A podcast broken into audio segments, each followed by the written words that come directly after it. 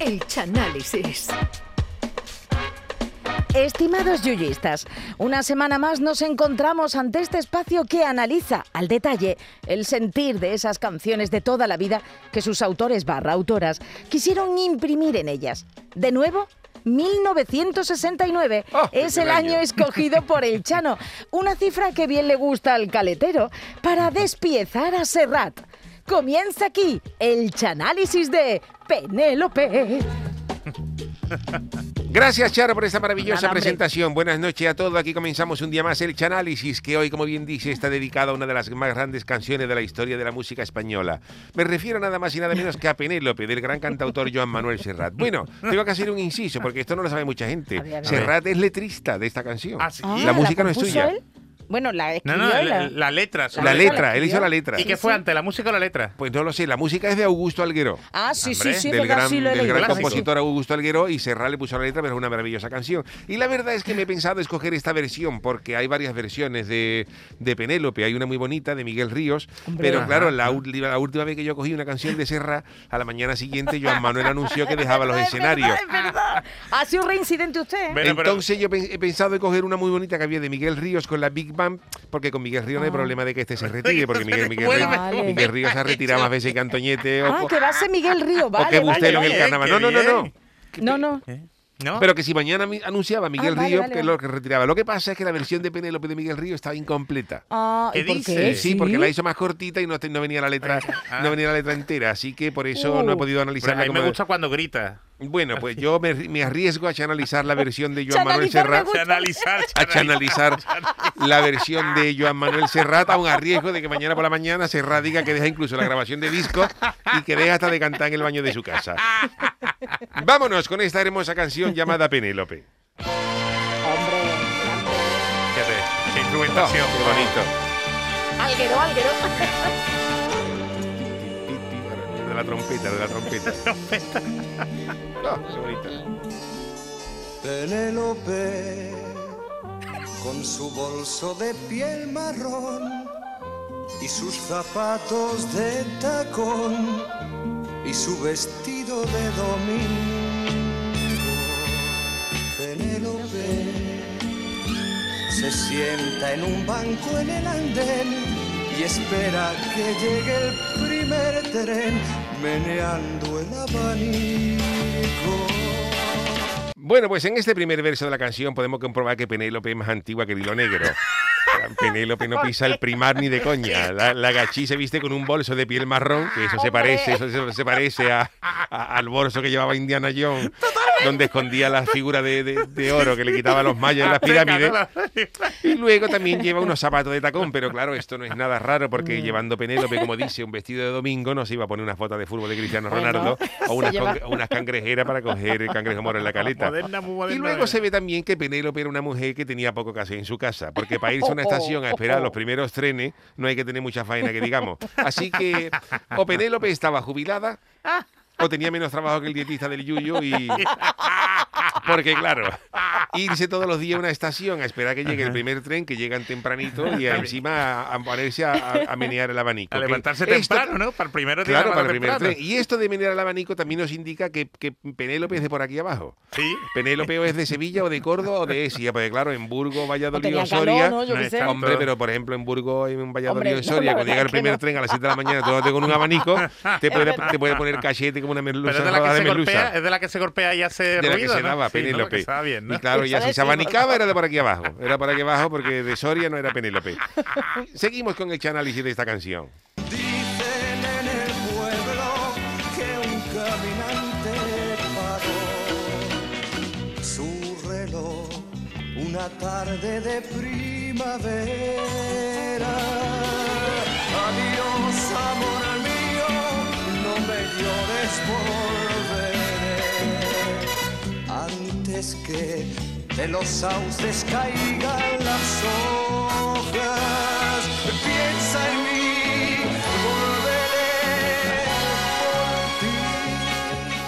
Bueno, pues en ese segundo verso podemos comprobar la verdadera razón de por qué Penélope estuvo tanto tiempo esperando. Dice la Verá, verá. canción que ella se va a esperar el primer tren donde debe su- llegar su amante.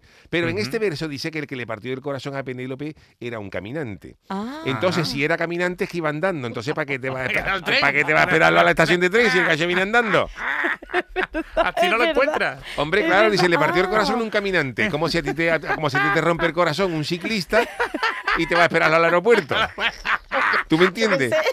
Sé, pero Hombre, me no. Lo más normal es que el gacho eh, que si ahí se andaba por donde fue, me esperado por donde andaba, por un parque o algo de eso. Penélope te va a ir a, te va a, ir a la estación de tren si el gallo viene andando. Y claro, así puede estar Penélope esperando a este Bueno. gallo hasta que el Cádiz gana la Champions. y luego dice que el caminante le paró el reloj a Penélope. Seguramente Oh. por la fecha en la que estamos, porque era un reloj chungo, como veremos más adelante. Y como ya era primavera y hacía calor, pues seguramente ellos estaban en la piscina. Ah, Ah, en la perdón. piscina. En la Del piscina. pueblo, pueblo. Y claro, como el gallo tenía prisa para quitarse del medio, le dijo, Penélope, déjame el reloj. Déjame el reloj que me lo ponga yo para la hora que me tengo que quitarme del medio. Y claro, como el reloj era mojonero, pues cuando lo sacó el reloj tenía más agua que un camarote del Titanic. Y la canción deja caer que Penélope tenía un romance con el caminante. Pero Sí. el gacho se ve que no quería nada serio con También. ella. Y cuando se, se sale de la piscina, él se seca, le dice que se quita del medio. Y aquí dice él, aquí donde está la, la hojana gorda, A ver. amor mío, no me llores, volveré antes de que los sauces caigan sus hojas. Fíjate qué bonito queda esta poéticamente, pero esto es una hojana. Porque según yo he consultado en la Wikipedia, el sauce es un árbol que en principio está considerado como de hoja caduca, que cae en otoño. Pero hay ejemplares de sauce que mantienen la hoja durante todo el año. O sea que en realidad lo que el, lo que el gacho le quería decir, el caminante a Penélope, es que él va a volver cuando las ranas críen pelo. O cuando toree caracaña. Eso estaría mejor en la letra. Hombre, claro. Vamos, que él, él, ella estaba loca por él. Hombre, sí, Pero sí. él tenía las mismas ganas de volver que yo y yo al carnaval. Cero, ¿no? Cero, cero. Oh, Y la entonces, claro, pues él, él le dijo, ella se quedó compungida, Oh, pero que el caminante se quitó del medio y ahí se quedó, ahí se quedó esto. Vamos a seguir escuchando la canción. Pobre infeliz, La panda. se paró tu reloj infantil. Una tarde plomiza de abril. Mira, Calima. Cuando se Calima. fue tu amante. Se quitó del medio. Se marchitó en tu huerto hasta la última flor. No hay un sauce en la calle mayor para Penélope. Qué bonito. En esta estrofa se vuelve a comprobar que Penélope, como decía antes, se le para el reloj porque di- dice que es un reloj infantil, o sea, uno de esos de Mickey Mouse o de Buzz Lightyear que te venden en los chinos. Que, que vale, hombre, claro, Los solares, que vale un euro 15 relojes. Y claro, en el momento que Penélope le da el reloj este al que se fue su amante, pues cuando el gallo salió de la piscina con el reloj mojado, pues aquello, aquello, aquello en vez de dar la hora daba pena. Y luego ella entra en una gran pena, en un gran dolor interior, porque Hombre. dice que en su huerto se marchita hasta la última flor. Pero eso no es problema del amante, porque ¿A la qué que- huerto se refiere? Ah, bueno, eso ya no la sabemos. Ah, bueno, usted verá. No, que te dice que se marchita hasta la última flor. Pero yo digo que eso no es problema del amante porque la que tiene que regar el huerto es Penélope, que es para eso, eso es suya. Y si ella se va con la caraja esperando a, a ver los trenes en vez de regar los geranios, pues se le secan. claro. Exactamente. Hombre, tiene que más sembrar de ¿eh? todo. Tiene Hombre. que sembrar de todo. Y Esa- luego que no, haya un, que no haya un sauce en la calle mayor tampoco es culpa del gallo que se fue.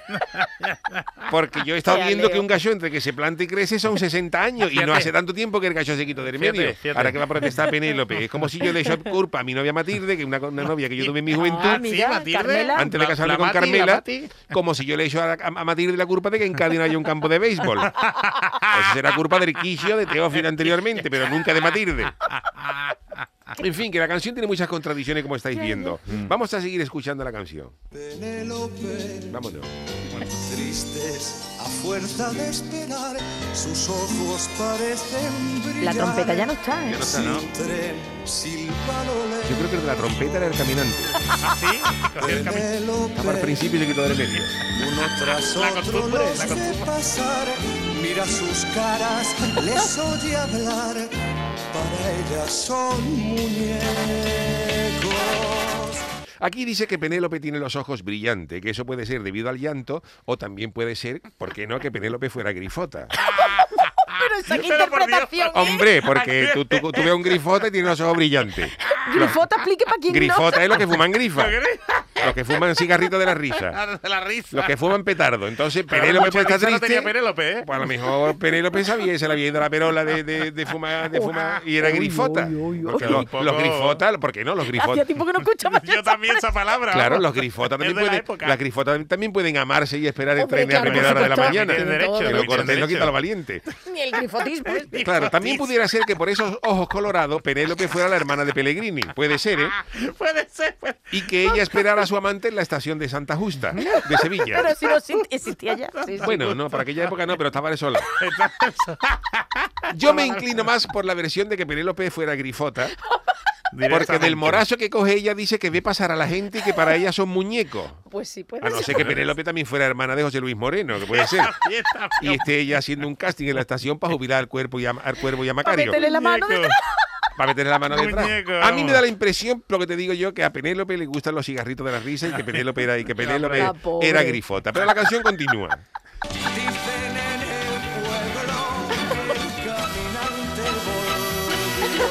Ah, mira, volvió. Volvió, volvió. entró en su banco de pino Allí estaba, estaba Penélope sentada. No se Con más humedad. A ver qué excusa pone. Vino verde, no será el ataúd, ¿no? Deja ya de tejer sueños en tu mente. Mírame, soy tu amor. Qué bonito. Y este Oh. corte de la canción es muy emocionante, porque cuando Penélope ya ha perdido toda esperanza y se ha fumado a 14 revisores de la Renfe en todos estos años, en el preciso momento que ella dice, "Ea, pues hasta aquí llegué ya, ya estoy yo en mi casa viendo Sárvame, en ese momento en que ya se quiere ir, a- reaparece el gacho y se la encuentra en su barco de pino verde. Y él le dice, Penélope, ya estoy aquí. Deja, de, Ea. deja de fumar más trócola que ya estoy de huerta. Pero claro, desolada por tantos años de espera y por haberse fumado medio marrueco en el banco, pues Penélope mira al gacho con la cara de una cabra asomada a un barranco. Penélope en ese momento está más desorientada que el algarrobo en una tienda de Adolfo Domínguez. Y ella pues reacciona de manera inesperada. A ver cómo. Escuchamos. Le sonrió con los ojos llenitos de ayer. No era así su cara ni su piel. Tú no eres quien yo esperaba. Y se quedó Esto es un culebrón. Esto es un culebrón. marrón y sus zapatitos de tacón sentada en la estación. Ahí se anima la ropa. canción, la misma ropa. Entonces, aquí acaba ya la canción, sobre esto hablamos. Ella le sonríe, el gacho vuelve, ella le sonríe, Claro. pero no lo reconoce. No lo Por los años que han pasado desde que el gacho se Y fue. por, tú sabes. Claro.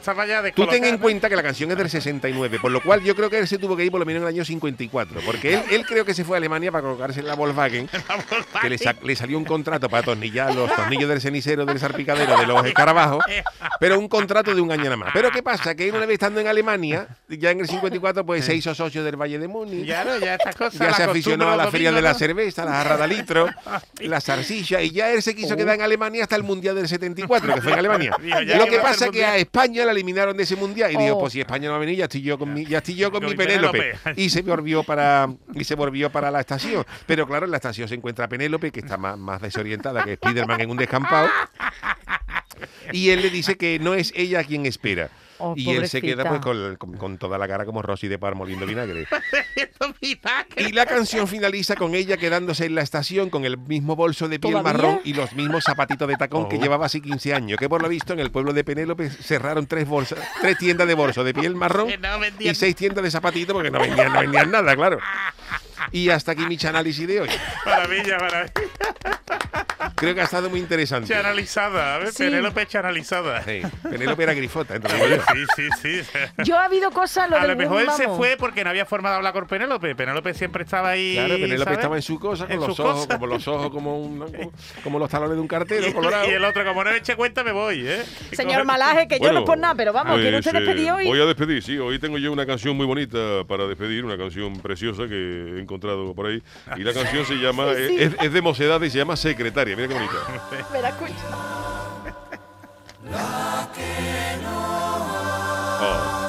Oh, la qué marcha. Estás para el 8 de marzo, vamos. Siempre atento, totalmente. Esto me lo pongo yo para hacer spinning en el, en el, en el gimnasio. Pero hace spinning tranquilo, ¿no, Juan? Sí, mira qué bonita la canción. ¿De qué año es? Te firmé mis 20 años. Hace 20 años. Otra como Penélope. Qué bonito. Y entre copa y copa Pero una canción dedicada a la secretaria. Sí, pero que muy Sí, pero la secretaria sufridora, ¿no? Porque ama al secretaria sufridora. ¿De qué año es Le esta? entregó lo mejor de su vida. No lo sé. Ah, pero que secretaria que estaba liada con el Pero, jefe, ¿no? Claro, bueno, Del no, 76 esa Ah, canción. vale, vale, que salía, ¿no? Que lo ama, pero que en secreto. Pero no le lo puede, no le puede decir por secreto de no puede protección. decir de datos. profesional.